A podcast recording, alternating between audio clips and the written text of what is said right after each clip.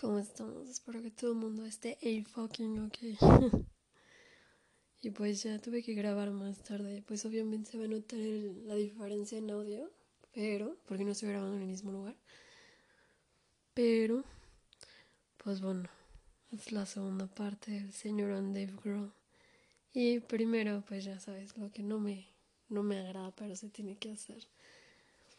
El Insta del blog del podcast es arroba hagamos un bajo team y el mío es arroba c.navest y el del blog es arroba rockstars no y ya. Y ya con eso así de lado está el otro día empecé el año según yo con una frase. Es primera y última que explico una frase pero tiene bastante y está tan buena que dije bueno por eso la voy a explicar pues una frase con la que según yo empecé el año que es ellos dicen que siempre quiero hacer a la perra mi esposa y realmente no es por una alusión figurativa de nadie, de nadie, más por todo lo que trae atrás, que significa el no confundas situaciones para que tu vida sea más simple. No le des un lugar a las personas que no ocupan. Y eso es en cualquier tipo de relación que tengas, cómo te desarrolles, cómo te desenvuelvas, eso no importa. A veces tendemos, tendemos, no, tiendo, porque estoy hablando de mí. A veces tiendo mucho a dar lo que decía, ¿no? No hacías tal o cual cosa por no ser mal pedo, por ser educado, por ser de... Hasta que un punto en donde te castras y dices, sabes que me vale madre, o sea, está quien tiene que estar y quien no tenga que estar, pues así es. Pero también ha habido muchas veces en donde ese mindset me ha costado mucho irlo formando de no darle un lugar a la gente donde no le corresponde. No pongan las cosas donde no van. Y todo tiene que ser más sencillo. Eso es a lo que hace referencia esa frase bien en particular. Y tenía todo que ver con la segunda parte de Dave Grohl. ¿Por qué? Porque estoy hablando de la banda que le dio como les, no puedo hablar de David Grohl, obviamente, sin hablar de Nirvana. Pero no puedo hablar de Nirvana sin hablar de Kurt Cobain. Aunque sí puedo hacerlo descentralizando a Kurt Cobain como si fuera mi tema principal, porque no es. Eh, estoy hablando de Dave Grohl, ¿no? Y pero hablar de Nirvana es hablar de nostalgia, es hablar de mi, mi escuela, de música, es hablar la primera banda que me gustó como tal, que te pueda transmitir emociones que no te transmitían otras bandas hasta ese momento. No porque no hubiera buena música, no porque muchas cosas, hasta ese momento fue con lo que más me identifiqué eh, en cuanto a sonido, melódica, letras, por más simples repetitivas que pudieran ser, porque pues si estás hablando de Nirvana, Estás hablando de una banda que generó un movimiento que todo el mundo sabe que fue el grunge. El grunge como tal viene de grungy, de la palabra grungy, que es mugroso, porquería, sucio, X, por el sonido de distorsión de las guitarras, que le daban como más presencia a la batería. Y fue cuando fue justo en Seattle, donde en Aberdeen, de donde sale esta banda en 1987. Pero el grunge en sí también se organiza en Washington, pero viene de... ¿De dónde viene? Viene del punk rock.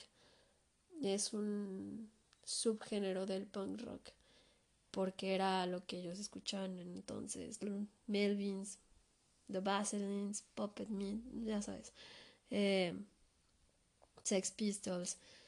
Bueno, o sea, y de ahí tienes que haber sido alguien bastante importante o con alguna relevancia muy cabrona para poder haber generado un sonido y ser el estandarte de ese sonido y de esa visual, porque el grunge no nada más se deriva a un sonido, sino se deriva a una actitud y se deriva hasta una estética. Y ya generar una estética estás hablando de una industria completamente diferente y masiva como lo es la ropa, visuales, aditamentos, todo eso, que van aunados a un solo movimiento y ser el representante porque eran las tres, o sea, eran las cuatro, perdón. Era Nirvana, Pearl Jam, Alice in Chains y este y Soundgarden, que eran como los estándares, pero en realidad quien lideraba todo ese movimiento era Nirvana.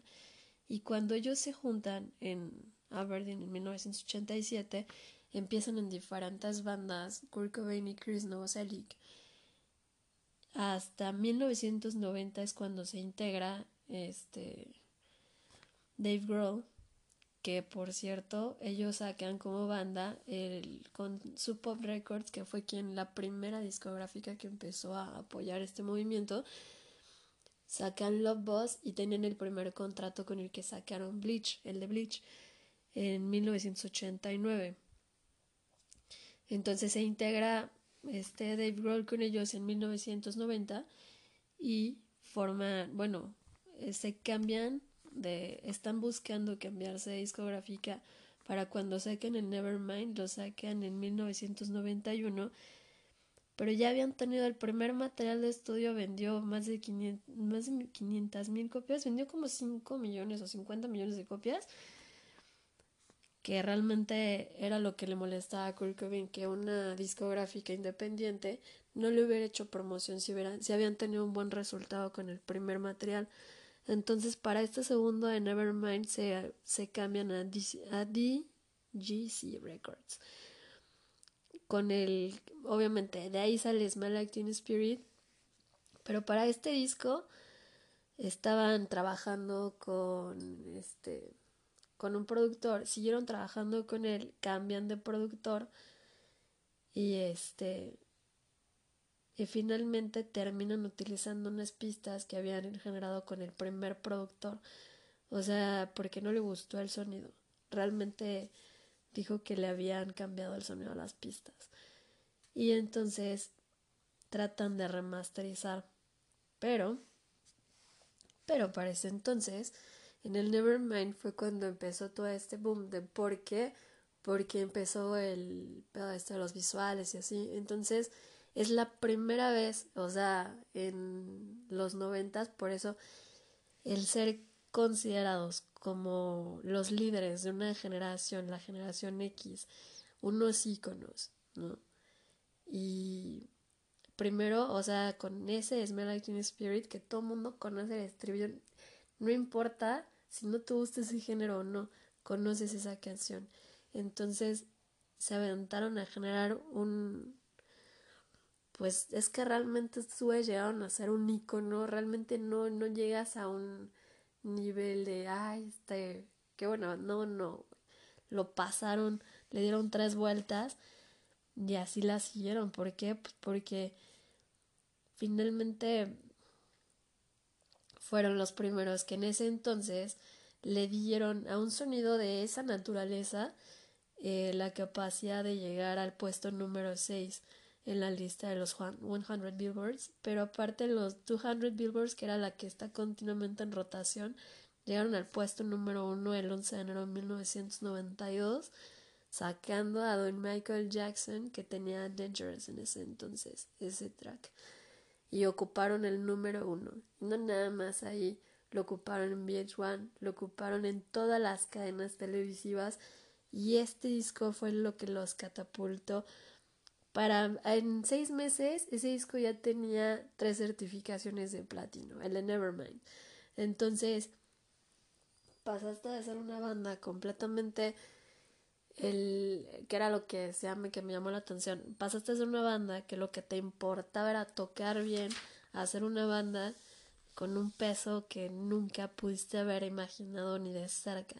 Y después sacan el Incesticide, que era realmente una compilación de B-sides y, y grabaciones y tapes y así. Para 1993 sacan In Utero, que lo estaba produciendo este Albini en Minnesota.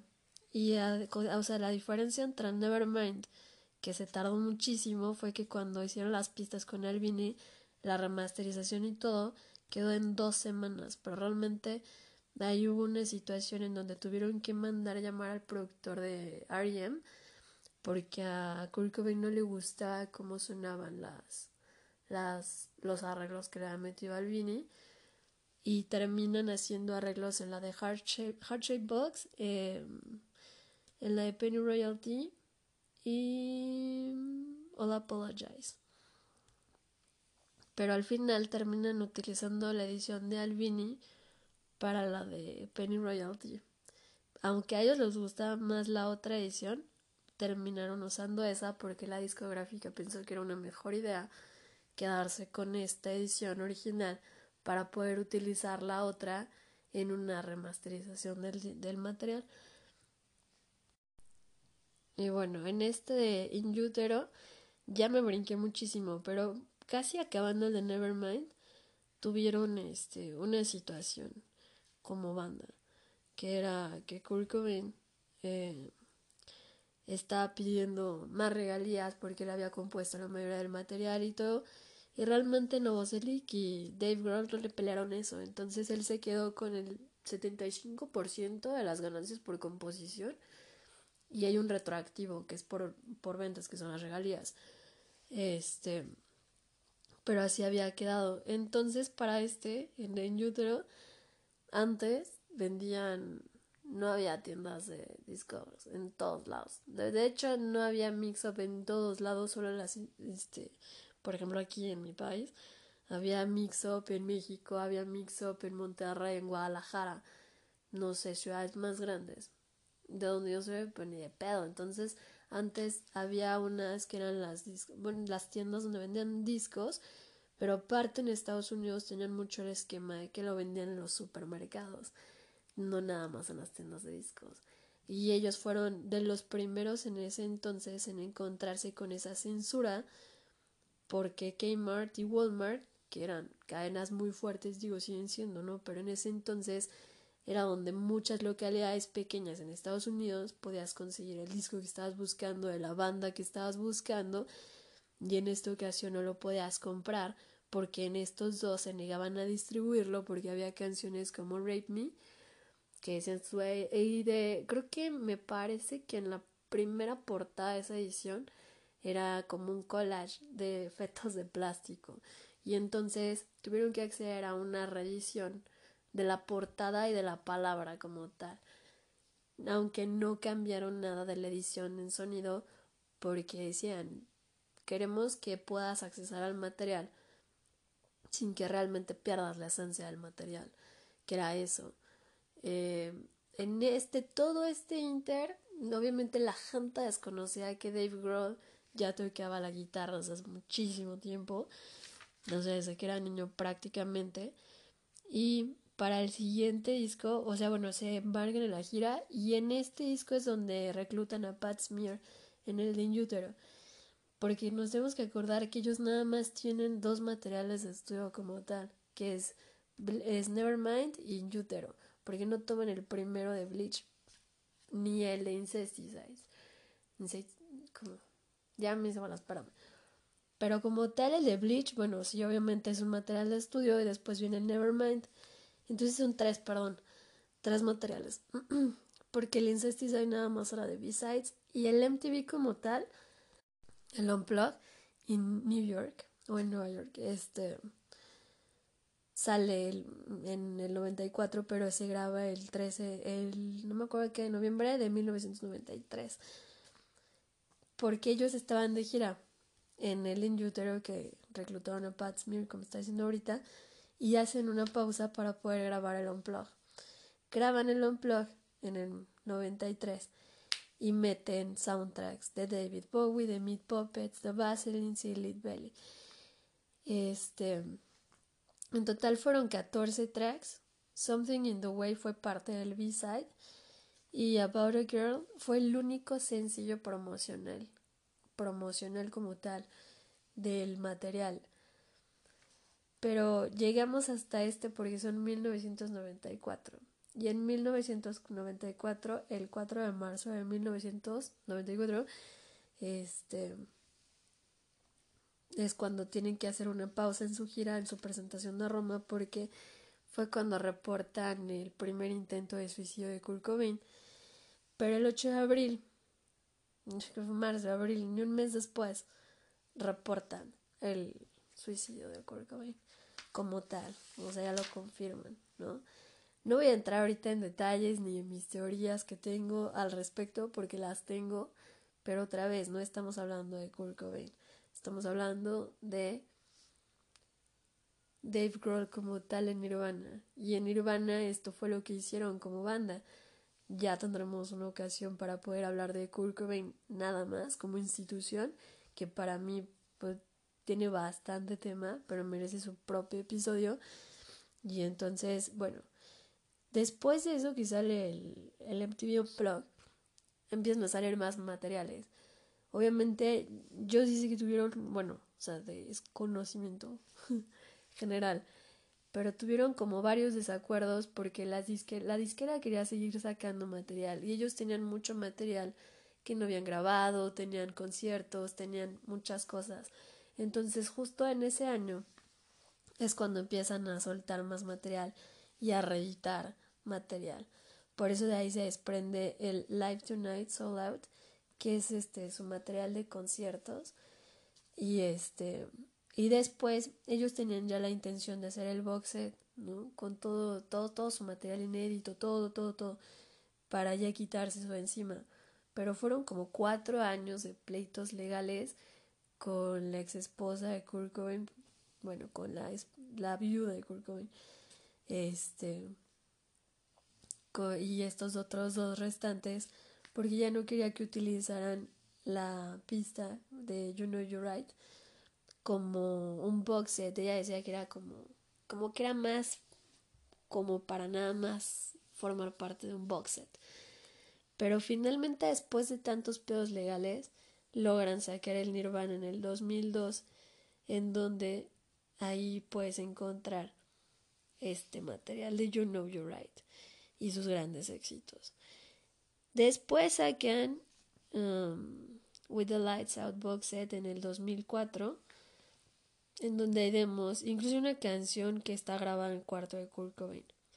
Pero después sacan otro box set de Silver, The Best Set Box, en el 2005. Y tiene 14 tracks, me parece. Pero en ese inter vuelven a relanzar el Live Out Tonight y el MTV Unplugged con el DVD. Y después sacan el Live Out Reading, el festival, que no habían logrado sacar en ese entonces, pero ya lo vuelven a reeditar y lo sacan.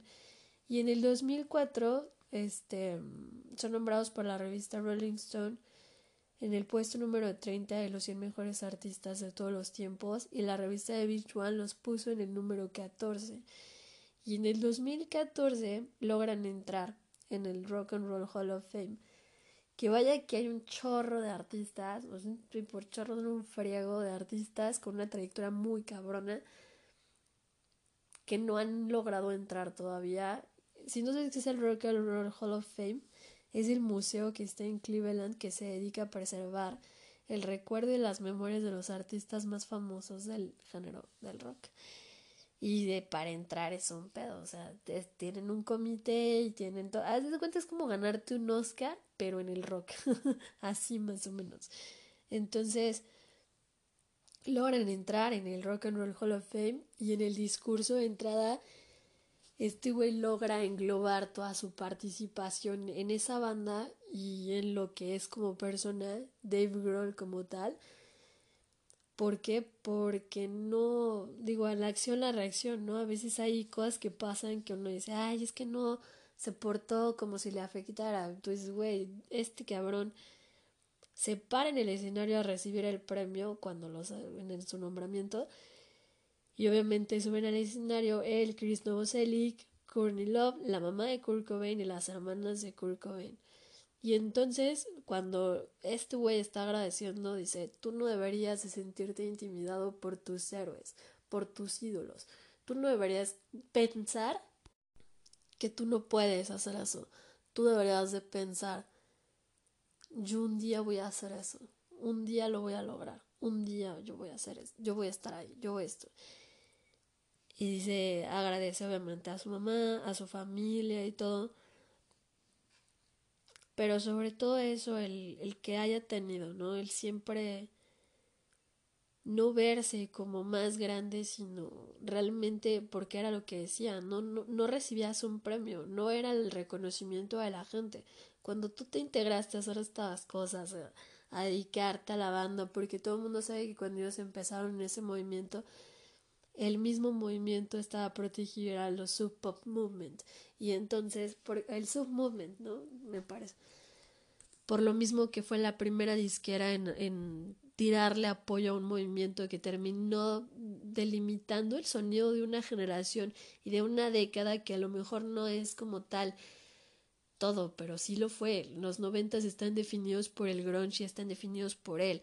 Y el único vocal que sigue despierto después de todo ese movimiento como tal de esas cuatro es este Vader de Pearl Jam de todos los demás por una u otra circunstancia, bueno, hasta hace poco que también se suicidó este Chris Cornell de Soundgarden, pero finalmente tú le terminaste dando un nombre a una generación, una ideología diferente a una generación, una forma de pensar diferente y el que hayan integrado tanto y hayan generado todo ese movimiento para lograr como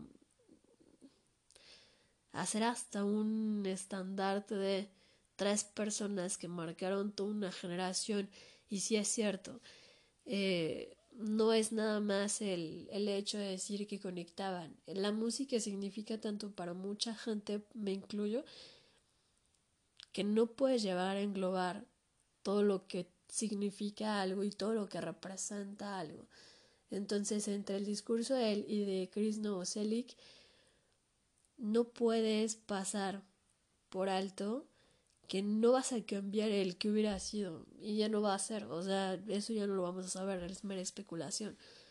Pero lo que sí fue es una voz de una generación con un sonido, un estilo, una estética y una manera de imprimir una emoción que trascendió toda una generación, que imprimió toda una década. Entonces yo, por, por ejemplo, podría decir del Nevermind, si tuviera que escoger tres, evidentemente está Smell like teen, Smells Like Teen Spirit, um, Lithium y Something in the Way. Si tuviera que escoger de Utero, yo escogería Heart Shape Box, uh, Dumb y All Apologies. Y si tuviera que escoger del Unplug, sería About a Girl, The Man Who Sold the World y Oh Me. Y del Nirvana, pues mi canción favorita de esos güeyes, que es la de You Know You're Right. Y es muy difícil escogerle porque cada tema te transmite cosas diferentes. Porque yo puedo decir, sientes todo ese rush con Smells Like Teen Spirit, pero Something in the Way te transmite el poder estar, ¿no?